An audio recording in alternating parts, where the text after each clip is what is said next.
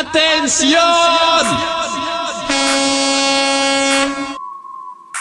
If I was your girlfriend, I'd drive you up the wall. Question who you're with, yeah, I'd always call and call. I wouldn't call it jealousy, just looking out for you. Fanáticosos presenta Do nag, nag, nag on you. Ask all about your past and Facebook stalk you too. I don't care about them, I just care about us. Bear down.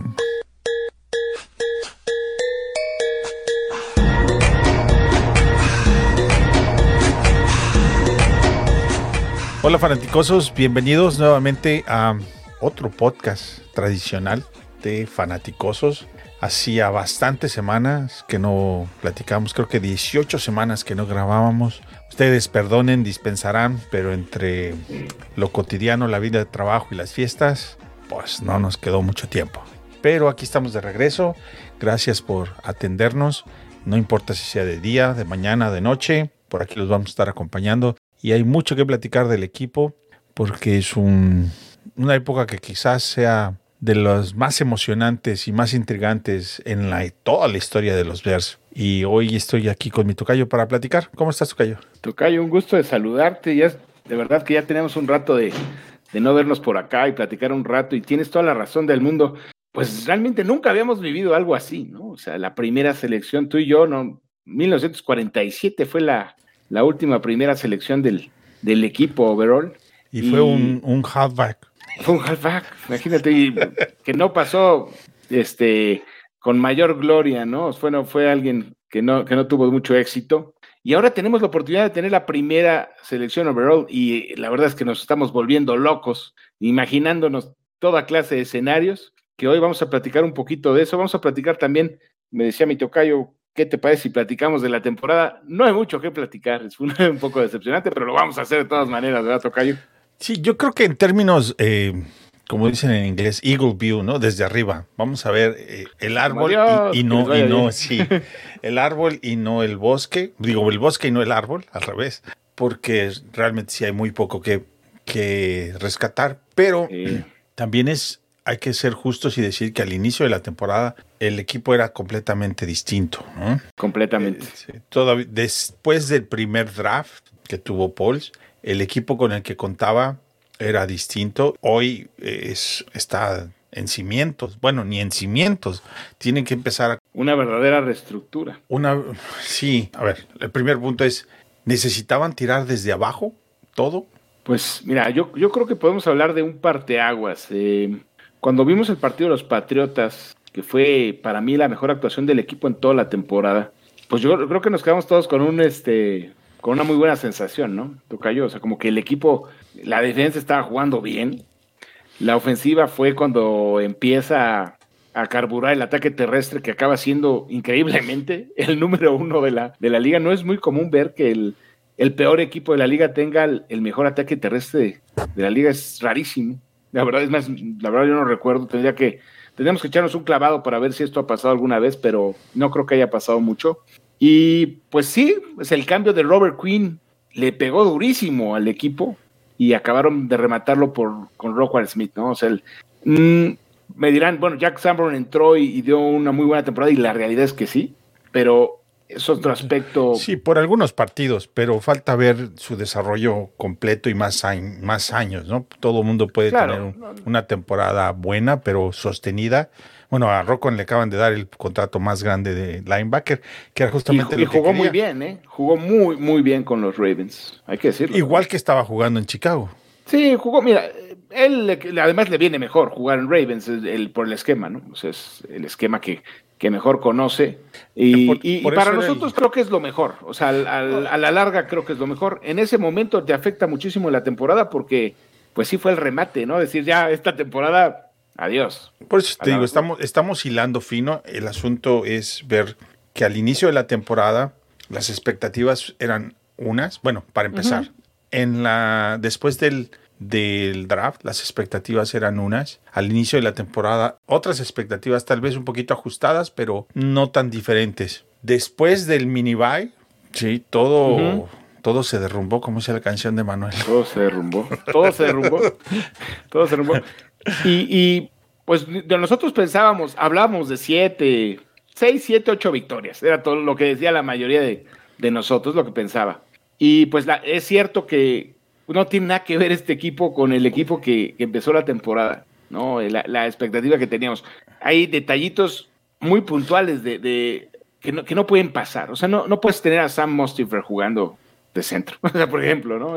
Un No. ejemplo muy puntual. O sea, es- Sí, pero otra vez el tema de las lesiones también estuvieron a la orden del día. También. Aparte de todos los equipos, digo, todos los jugadores que soltaron, playmakers, base importante del equipo, Jacksons en un buen momento se lesiona. ¿sí? tuvo una muy buena temporada. Johnson ¿La se lesiona. Este, no tienes. Pierdes a Brisker y a Gordon tres semanas. Que también fue como muy, muy raro eso, ¿no? O sea, ¿en qué momento se conmocionaron? Nadie lo vio. Este, inclusive había alguna especulación de que no tenían nada y nada más lo estaban guardando, por X razón. Quién sabe, Eh, no creo, porque eso hubiera pasado con, con Justin Fields también bastante, ¿no? Quizá, puede ser, pero a lo mejor consideraron que Justin Fields necesitaba más el desarrollo que, que Gordon y que Brisker. Que dicho sea paso, pues eh, sobre todo Gordon con altibajos, pero yo me quedo satisfecho con su temporada y la de Brisker más, ¿no? Brisker es un jugador que, que pinta muy bien. Bueno, vamos a tomar esta para hacer una transición a un punto donde trataremos de empezar a evaluar el, el desarrollo de los jugadores que seleccionaron en el draft. En general, incluyendo a Justin Fields, porque no es novato, pero tienen que desarrollarlo. Pasando por los jugadores que tomaron en el draft. ¿Tú te quedas satisfecho de la manera como han desarrollado a estos jóvenes? Sí, yo creo que lo de Justin Fields, pues me, me gusta que de alguna manera se hayan aprovechado sus virtudes. Eh, hay que criticar el hecho de que no le pusieron las armas adecuadas alrededor. Decía Pauls, es que, o sea, con lo que teníamos es lo que se podía hacer. Básicamente eso es lo que dijo, ¿no? Eh, se consiguió a Claypool. Claypool, la verdad, no jugó prácticamente, jugó muy poco. Habría que ver a Claypool el próximo año, porque Claypool tiene otro año de contrato. Eh, Belus Jones, eh, pues el último partido te deja una buena sensación, pero yo creo que será un jugador a futuro que te puede tener un rol, pero no creo que vaya a ser un jugador titular, la verdad. El caso de, como decíamos, Gordon y, Brisker, pues tienes dos jugadores titulares. El caso de Jack Sanborn, pues va a pelear la titularidad para el próximo año como linebacker, pues está bastante bien. Eh, Trenton Gill, creo que es un pateador de despeje bastante decente. Eh, Braxton Jones con altibajos muy marcados. Yo no sé si estemos, no sé si estés de acuerdo conmigo en esto. A mí me gustaría que Braxton Jones se desarrollara, pero no sé si estamos en la posibilidad de que se desarrolle mientras están golpeando a Justin Fields. O sea, yo creo que sí es una prioridad tener un tackle izquierdo de primer nivel, Tocayo. Debe, debe de ser una prioridad. Ok, a ver, aquí yo dos apuntes, una aclaración y una opinión. Eh, Sí, dos adelante. apuntes rápidos. Yo no quería que Rockon Smith se fuera del, del equipo. Se fue, perfecto, ni modo. Esa segunda se convierte básicamente en una primera para Ravens. Sí, porque pues quedaste en, en- en el número uno por un... Sí, es una gran, gran primera selección, sí, de segunda selección. Correcto. Y a cambio de eso, eh, digo, de it's no Ravens, dije Pittsburgh, perdón. Esa segunda se le convierte una, en primera a Pittsburgh. En términos prácticos es una, es una primera selección de draft. Entonces, Claypool, el segundo apunte, yo no sabía qué tanto iba a ayudar. Y tal vez creo que fue la primera mano, bueno, la primera situación donde tuerce la mano Pauls a la presión. Presión de medios y a la presión de los aficionados que necesitaban y pedían que las armas y que las armas y que las armas. Y se dejó llevar. Se dejó llevar. Yo en lo personal, lo dije en su momento, no estoy seguro, no hubiera dado nada, porque si ya estás haciendo un, un tiradero de todo, ¿Ya pues, para qué? ¿ya para qué, hermano? ¿Sí? ¿Ya para qué? ¿Ya para qué? Y bueno, una, una pregunta para ti, Tocayo. El caso de Rockwan. Yo digo, a mí Rockwan siempre ha sido fan de Rockwan, la verdad, y, y, pues me da gusto que, que- que le esté yendo bien, ¿no? Y que de alguna manera los Ravens estén en playoffs y que va a ser difícil que puedan avanzar, pero que estén en playoffs, ¿no? Pero realmente tú crees que valdría la pena que lo hubieran firmado por 100 millones de dólares? Pensando en el esquema, pensando en las circunstancias, o sea, A ver, es. a ver, yo sí quería que se quedara. Obviamente entendía que no, no se iba a dar por la relación dinero, que tiene. Por la relación que tiene con el GM, cómo el GM está valorando, el coach en específico está valorando esa posición. Pero seamos honestos, eh, ¿qué vimos de los linebackers este año? Digo, chico de Wisconsin sí lo hizo bien, como Kwiatkowski en su momento lo hizo bien un año y le Sí, dieron pero su no es, ninguna, no es ninguna garantía. le dieron eso es su contrato a los Raiders y, y, este vamos vamos a ver, yo creo que hay que poner la pausa, primero el 1 y luego el 2, menos en el 21 donde se jode el 1. Pero, eh, Es una de las posiciones que no tenemos jugadores, literal. O sea, el Exacto. único jugador que tenemos es Jack Summer. eh, a eso voy. Entonces, eh, bueno, eh, este empiezas, por eso de- la pregunta era, ¿necesitamos construir desde tan abajo? Son, Es que, a ver, de- de- desafortunadamente tenemos tantos agujeros y que yo creo que va a haber otras prioridades antes que conseguir un linebacker. ¿no? O sea, ese, es, el- ese es uno de los es temas. uno de los temas. Esto nos da transición a otro de, las, de los puntos que queríamos platicar. En un equipo tienes, a ver si concuerdas conmigo, cuatro tipos o cuatro niveles de jugadores, tiers, ¿no? Playmaker, jugador base, o sea, Titular. titular, y luego un buen suplente y pues el de, el de relleno. Exacto. Estamos de acuerdo. ¿Qué playmakers tenemos a la defensa? A la defensa, híjole, pues probados, Eddie Jackson, ¿no? Nada más. y lesionado constantemente. ¿sí? Y lesionado. O sea, Brisker podría ser, pero pues es novato, no sabemos qué va a pasar. El caso de Gordon, el caso de. Yo creo que Gordon y Johnson son titulares sólidos, ¿no? Los dos. Entonces están dentro de la categoría de... La dos. De ¿no? la Bueno, dos. dices de la uno, playmakers, a la defensiva, uno. Ay. Eddie Jackson, y como dices, con lesiones. A la ofensiva, A la ofensiva, pues... Justin. Fields, ¿no? Just- es y el- es- párale de contar, la verdad es el único. No hay nadie más. ¿Ok? Entonces, pasamos de... En el 2018 de tener un equipo que tenía todo menos coreback a tener un equipo que tiene coreback menos todo. Solo hay coreback. Solo hay Sí, porque, coreback. eh, juga- jugadores del tipo 2, de sólidos o jugadores titulares. Tampoco es que tengamos muchos, eh. O sea, sí, sí, este. Curiosamente son dos posiciones. Fíjate, tienes a, a Herbert, que podría ser titular. Tienes a Mooney, a Kemet, que tuvo una temporada bastante decente. No, no, Sí. no creo que va a ser estrella, Sí, pero va a ser un jugador sí. sólido. Bueno, es el, el que más yardas tuvo por recepción en toda la temporada. Yardas y recepciones, supongo que también, ¿no? Sí. También. Eh, Tevin Jenkins, que la verdad se vio bastante bien. Sí, como guard. Este, como guard, como guard, por supuesto. Entonces, ¿Quién más, Tocayo? Son Entonces- Justin Jones como titular. tienes el guard izquierdo y el guard derecho en la línea. ¿Pero tú crees que Whitehead regrese? Vamos a, estamos hablando de lo mismo. Tienes tantos huecos que al- algunos de ellos vas a tener que Y- traer. Pues sí, tam- también no te puedes dar el ojo de estar cortando a, a Whitehead si tienes el dinero, la verdad. Entonces, tienes el guard izquierdo y el guard derecho. Ujú. Te falta el tackle derecho que puede salir de, de alguno de los que están. Sí, A lo mejor Braxton Jones lo mandas a, a tackle Pues, derecho. tackle derecho. Entonces, necesidades primordiales es centro, que eso del centro ya sabíamos desde hace bastante tiempo. ¿verdad? Sí. Y si yo lo sé y tú lo sabes y del mundo lo sabe, entonces... Sí, pues, y cuando lo Lucas sabe. Patrick se rompió la mano antes de la temporada, pues era el momento de conseguirte un nuevo centro, ¿no? Correcto. Entonces, pero ahorita tienen la necesidad del centro y el tackle izquierdo. Y luego pasas running backs, Montgomery, Agente libre. agente libre. Eh, creo que sabe que el mercado no le va a pagar como si fuera... eh, Mira, yo, yo creo que Barkley va a ser un parteaguas. Bar- eh, Barkley va a tener que aceptar mucho menos dinero del que espera. McCaffrey es el es el, el, corredor que más gana, me parece que gana 16 millones por ahí. y Ezequiel, ¿no? Elliot, ¿verdad? Elliot, ¿cuánto gana? Un poquito más, ¿verdad? Inclusive más, creo. Sí. Entonces Barkley va, va a tirar a, a un poco a ese rango un poco más. Pero yo creo que sí se la va, va a estar difícil que le den ese, esa cantidad de dinero, ¿no? No, no, bueno, no, no se lo van a dar. Yo creo que sabe que no se lo van a dar y, y, eh, para él es sentarse a negociar con Paul. Él está más forzado a negociar que el equipo. Claro. Y quiere, quiere seguir, y además es un, es un jugador muy valioso. Sí, estoy No, de no, por, por lo que hace en la cancha, sí, porque es muy completo, aunque es mejor corredor Herbert, pero Montgomery, lo- Herbert para bloquear deja mucho que desear. Muchas capturas fueron culpa suya. Sí, también.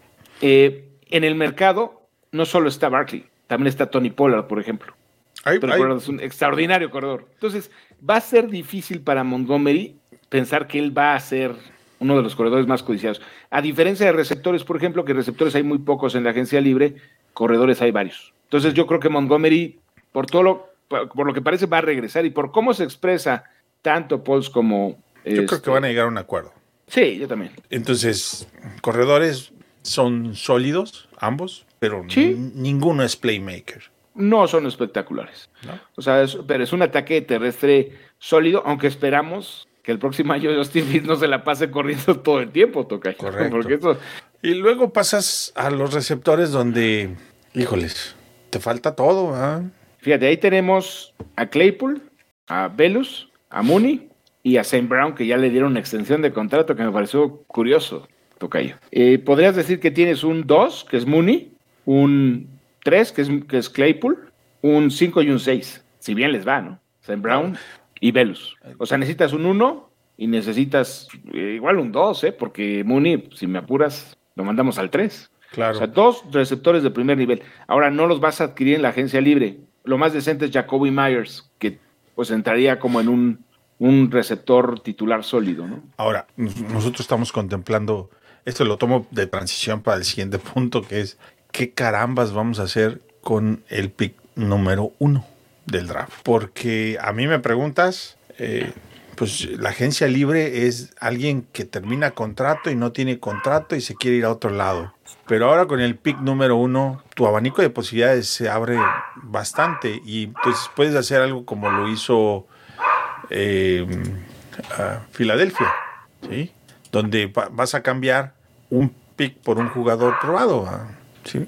Entonces, puedes voltear a ver a Carolina, que también Justo- tiene, justamente eso estaba pensando que desde el tiene, otro una día. lo- nece- que tiene necesidad de coreback y de subir, y que está en reestructuración también, y que tiene un buen receptor que te puede dar capital de draft más un jugador que necesitas. Tiene dos primeras selecciones, Carolina. Sí, correcto. Entonces, Y eh, bueno, DJ Moore, eh, muchos hablaban de Hopkins y de Devante Adams, que son dos jugadores veteranos, sobre todo Hopkins, que ya su mejor época quedó en el pasado.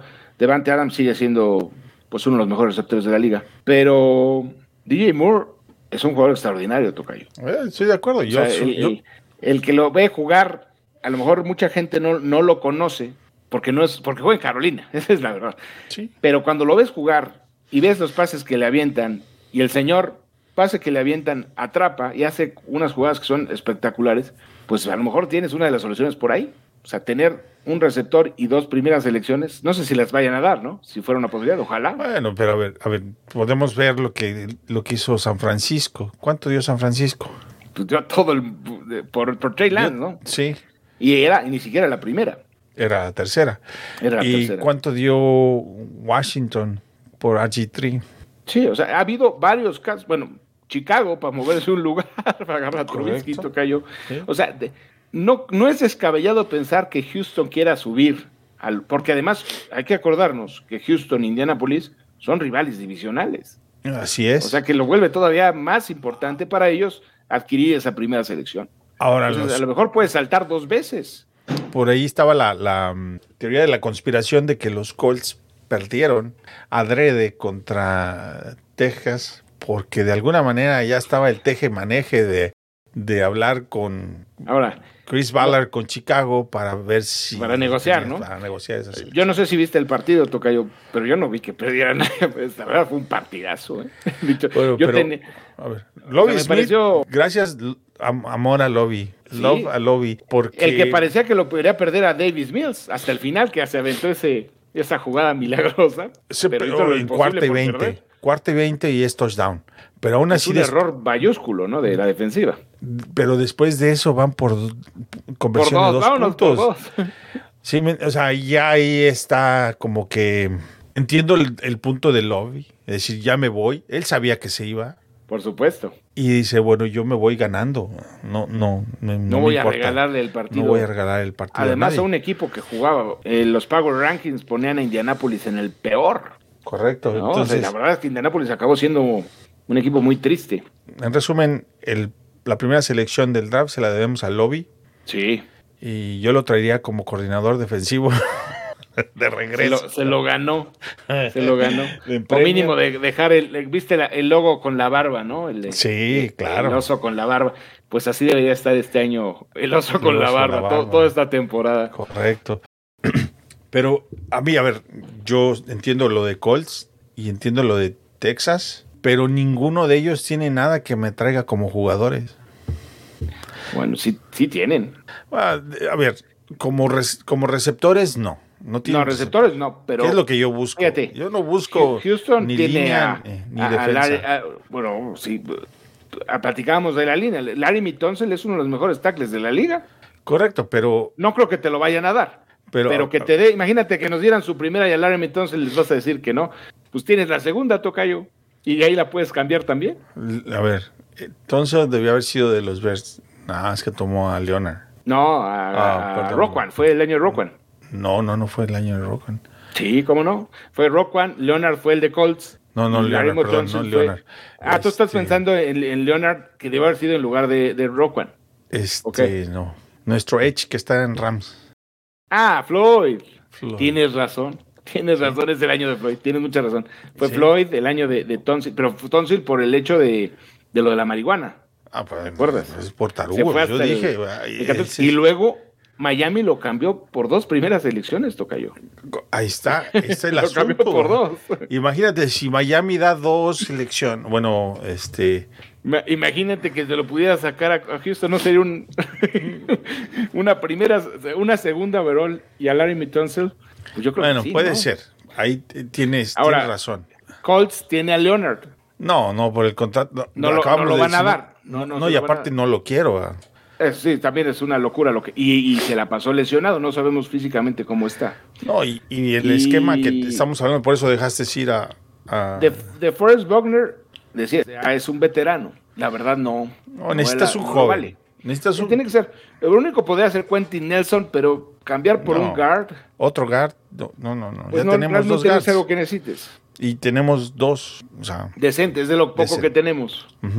entonces, yo levantaría, levantaría el teléfono a Carolina, porque aparte Carolina tiene selecciones, Tiene dos primeras. tiene dos primeras. no me pueden- acuerdo cuáles son, a ver si ahorita lo, A ver. lo checamos. Y, y a DJ Moore por ahí, y sí se lo aceptamos, cómo no. ¿Y quién más te interesaría? Aparte de Texas y Arizona tiene la número 3. Pero Arizona no. mm, O quién sabe, ya ves cómo pero están Murray peleando. tiene, tiene contrato. Correcto, pero ya ves cómo se están peleando con su muchacho. Sí, mi- mira, yo la- honestamente yo creo que Murray es un coreback. eh, Bueno, pues es un buen. es, es bueno, pero a mí, me, ¿sabes qué no me gusta de él? Que no tiene ética de, de- de trabajo. O sea, es un No, coreback que no.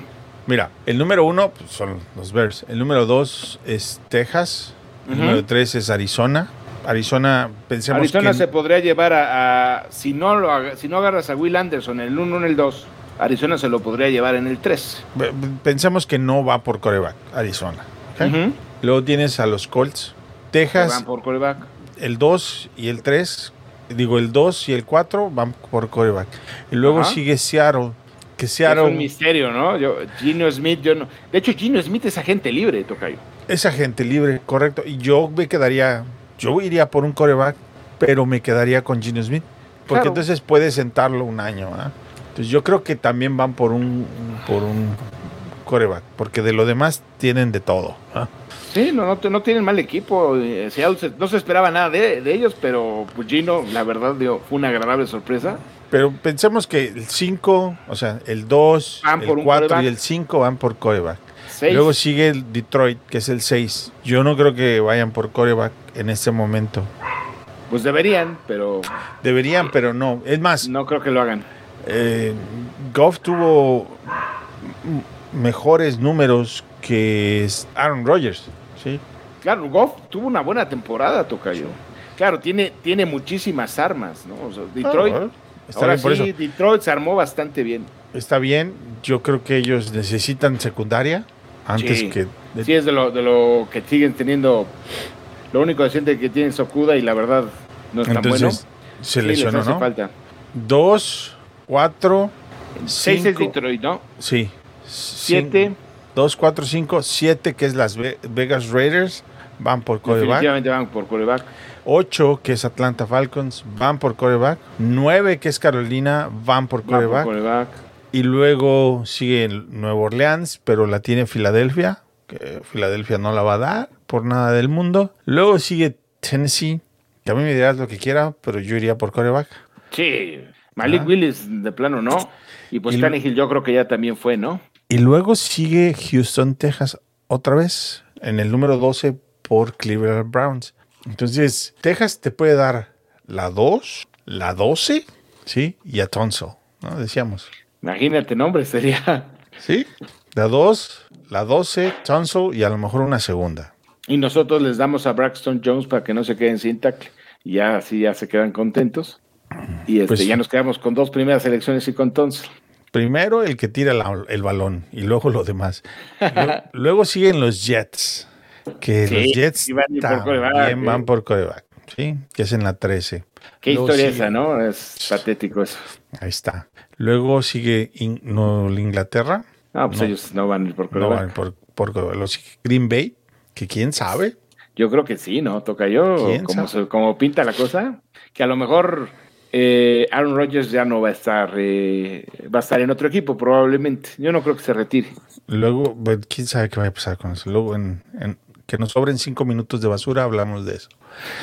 Luego sigue Washington, que también necesita coreback. Necesita un coreback. Y luego va Pittsburgh, no va a ir por coreback. No, Pittsburgh no. La 18 está otra vez Detroit, ¿sí? Y dos primeras elecciones, esos desgraciados. Luego sigue Tampa, Sí, necesitan coreback. Tampa. Y luego sigue otro pick de primera ronda de Seattle. Luego sigue Jacksonville Jaguars, Nueva York, Chargers, Baltimore. Que por cierto, lo- los gigantes también tienen. Daniel Jones también es agente libre. Fíjate, ahora está Lamar Jackson, Daniel Jones, Gino Smith como agentes libres. Que esa es la otra parte que te decía. Puede ser que Texas diga, bueno, yo me quedo con Lamar Jackson. Y ahí te va todo, Imagínate. Baltimore. Y ahí te va todo, Baltimore, ¿verdad? Pero ahora, eso suponiendo que le pongan el tag, ¿no? Los de. Claro, Los de claro. Baltimore. Pues la Baltimore tiene todo el derecho a hacerlo. Claro. Luego sigue Dallas Cowboys, Cincinnati, Denver, Minnesota, Buffalo, Kansas, Filadelfia. ¿Sí? Los que no necesitan coreback. Los equipos que no tienen primera ronda es Browns, los Rams, Miami, Nueva Orleans, San Francisco.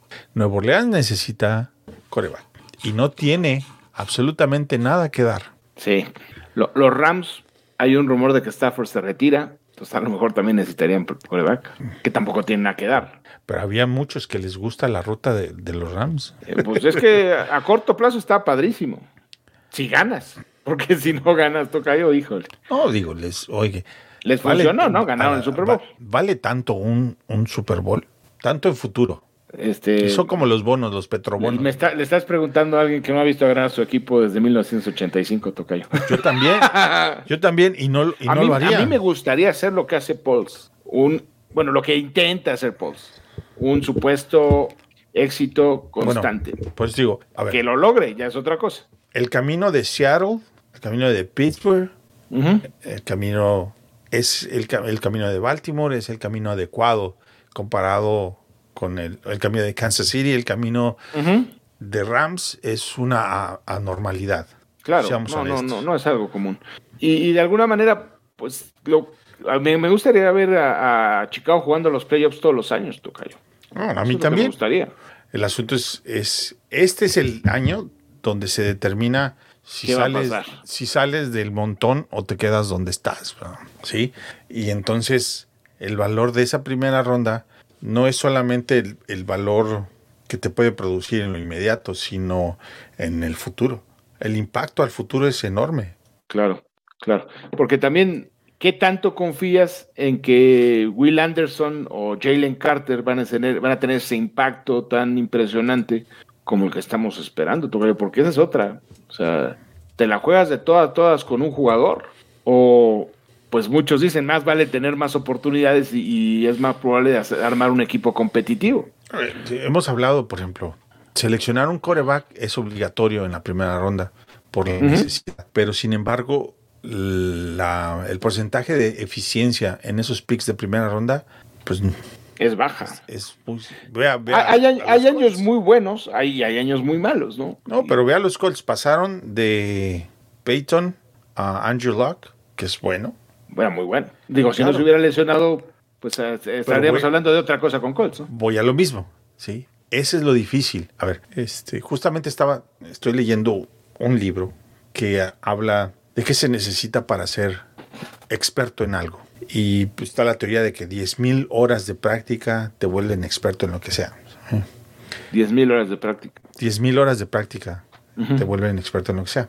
Y un nuevo estudio revisado dice, ok, 10.000 horas de práctica con cuatro condiciones. La condición número uno es que tengas eh, una retroalimentación continua y eficiente de esas 10.000 horas para hacer correcciones pertinentes.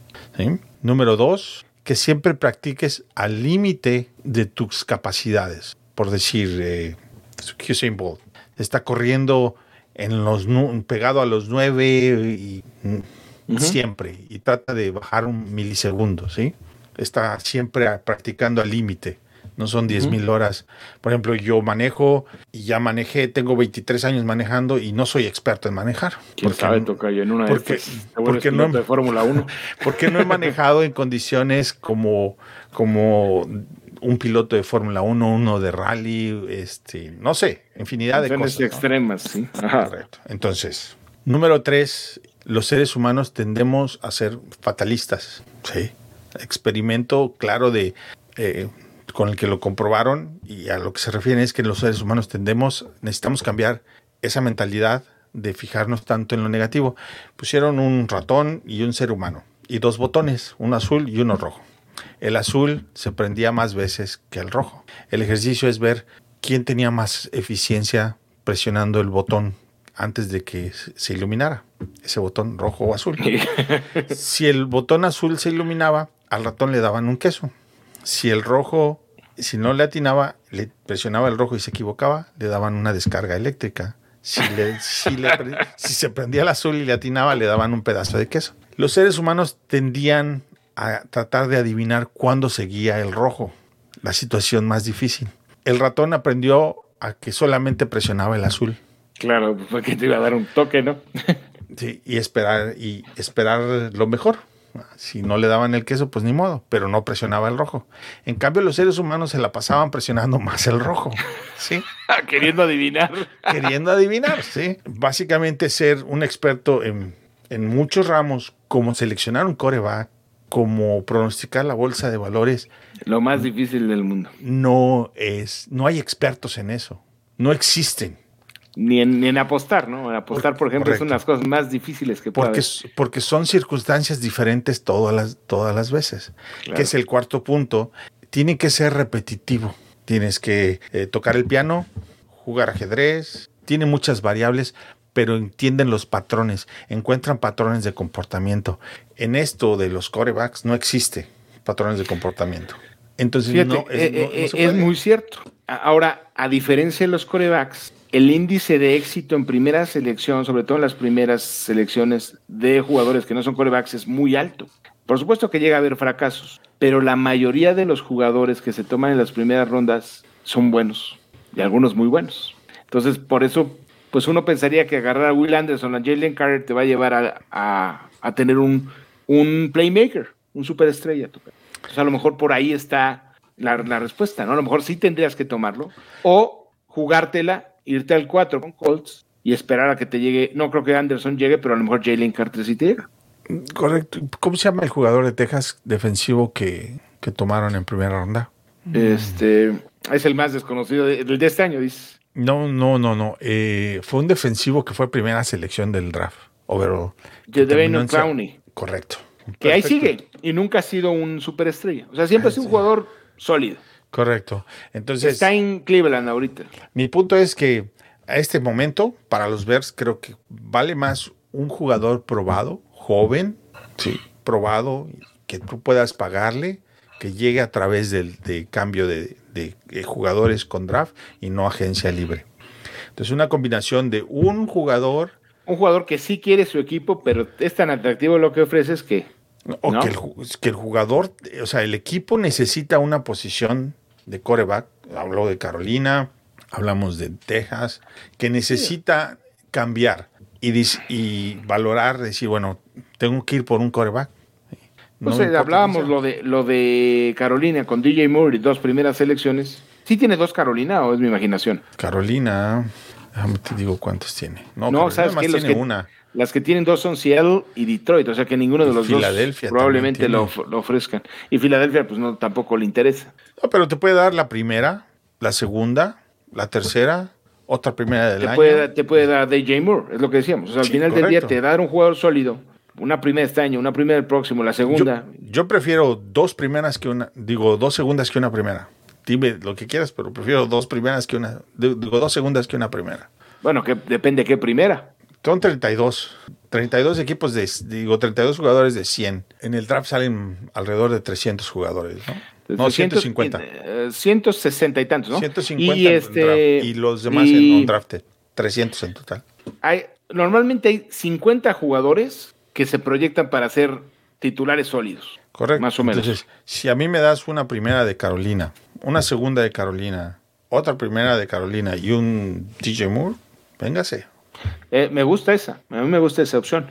O sea, de- definitivamente tendrías tres jugadores, en un, un jugador probado, que yo creo que puede ser superestrella, y tendrías una primera y una segunda, es decir, dos jugadores titulares, que bien que nos hacen falta, porque además es cierto que está Jalen Carter, por ejemplo, pero hay varios tackles defensivos en este draft interesantes, Tocayo. O Texas, que te puede dar su primera, la número 12 y Tunsil.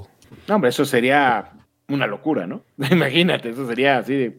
Bueno, Porque es que- ahí te llevarías a Will Anderson y te llevarías a, a, a Larry o sea, ya tienes un, un pass rusher. Por eso hablamos- por eso un hablábamos- un o sea, mejoras los dos, las dos eficiencias más grandes que tienes, ¿no? Línea Por- ofensiva y línea defensiva de golpe. Pues hablábamos de la importancia de, de este draft y de tener esta primera selección de draft y cómo la vendes. Eh, si yo soy los Bears, yo estoy diciéndole a todo el mundo que no sé qué voy a hacer con Justin Fields.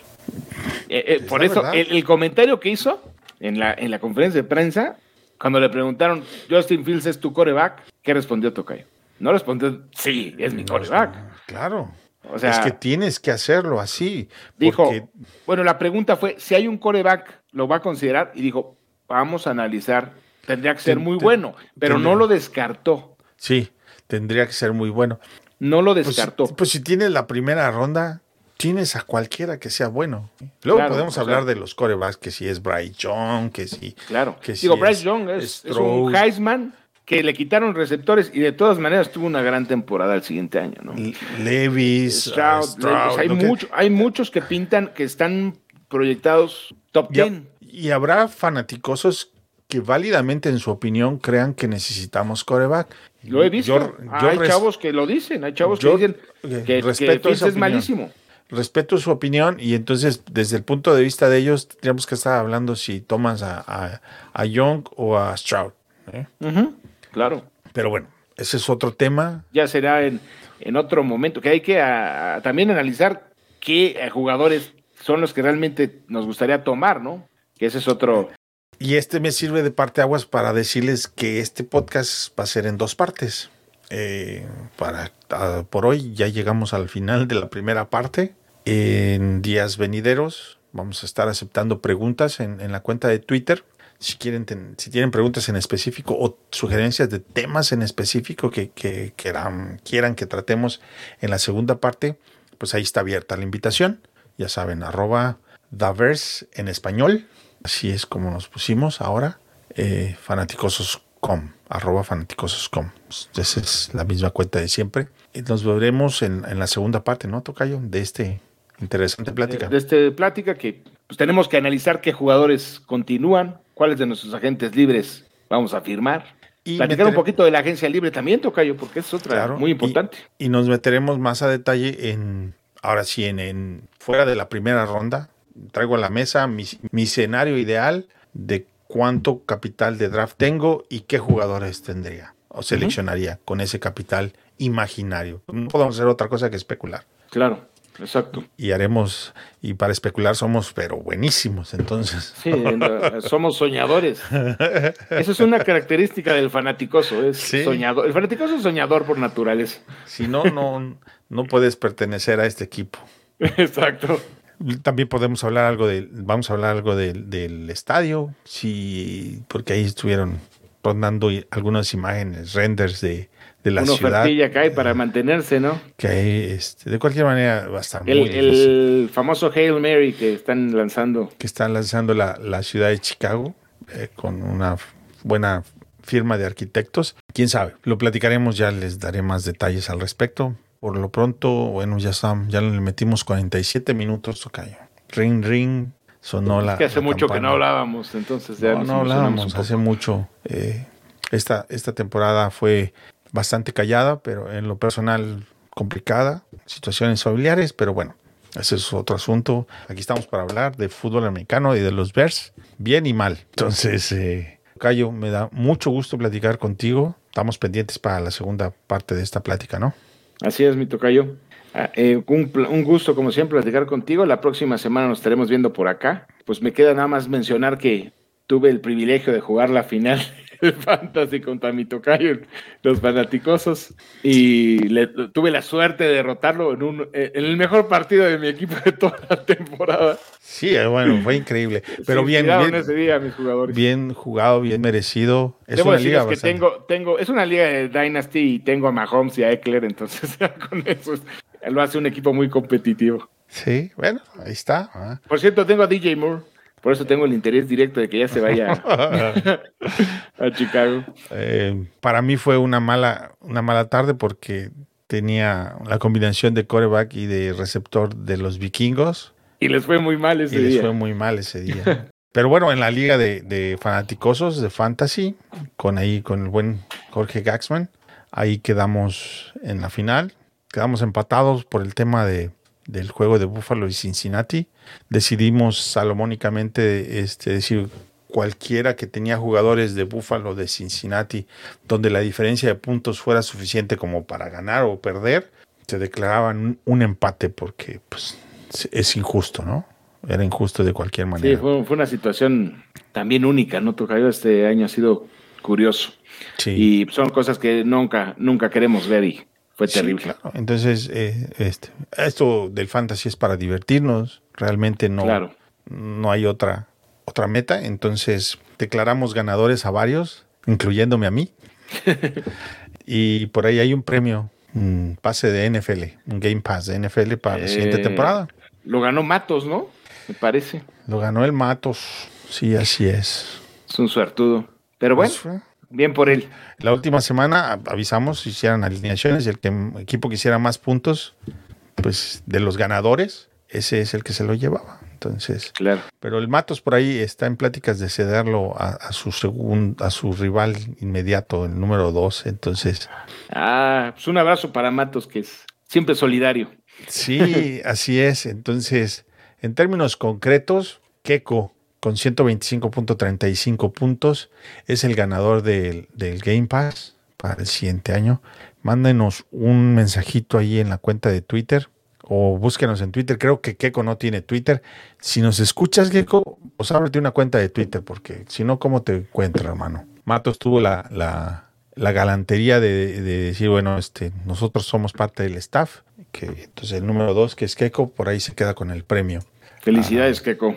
Felicidades. Pues espero poder platicar contigo para que podamos coordinar, hacerte llegar el, el Game Pass. Bueno, pues con, con eso nos despedimos. Gracias a todos por eh, atendernos, escucharnos y estén pendientes de la parte número dos. Que dicen que las segundas partes nunca son buenas, pero vamos a hacer todo lo Pero posible. esta va a ser la mejor. Esta va a ser la mejor. Eh, pues buenas noches, Tocayo. Que estés bien. Buenas noches, buenas noches a todos. Verdad. Chicago Bears. Bye bye.